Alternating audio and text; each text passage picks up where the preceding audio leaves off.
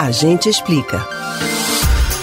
Achado não é roubado, quem perdeu foi relaxado. Há quem pense assim quando recebe inesperadamente, na própria conta bancária, um valor transferido por Pix. Mesmo percebendo que a transação foi feita por engano, tem pessoas que acabam se considerando proprietárias do dinheiro.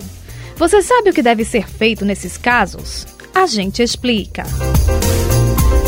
Desde que foi lançado oficialmente em outubro de 2020, o sistema Pix vem facilitando a vida de quem precisa realizar transações financeiras.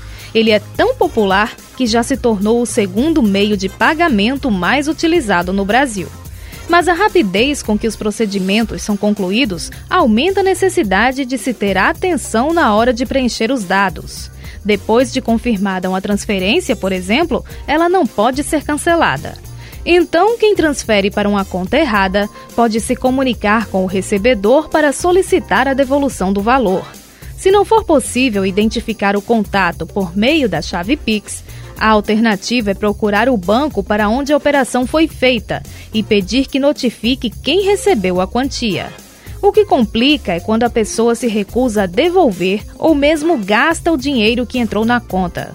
Nesse caso, a solução pode ser dada por meio da justiça.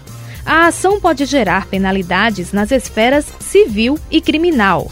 O artigo 876 do Código Civil Brasileiro determina que todo aquele que recebeu o que não lhe era devido fica obrigado a restituir, já o artigo 169 do Código Penal diz que quando alguém se apropria de coisa alheia, vinda ao seu poder por erro, caso fortuito ou força da natureza, pode ser punido com detenção de um mês a um ano ou multa. É importante que a parte lesada registre um boletim de ocorrência que pode auxiliar no processo.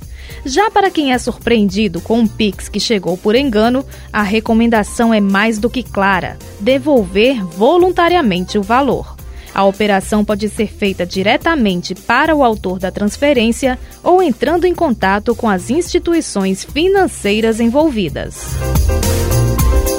Você pode ouvir novamente o conteúdo desse ou outros A Gente Explica no site da Rádio Jornal ou nos principais aplicativos de podcast: Spotify, Deezer, Google e Apple Podcasts. Betânia Ribeiro para o Rádio Livre.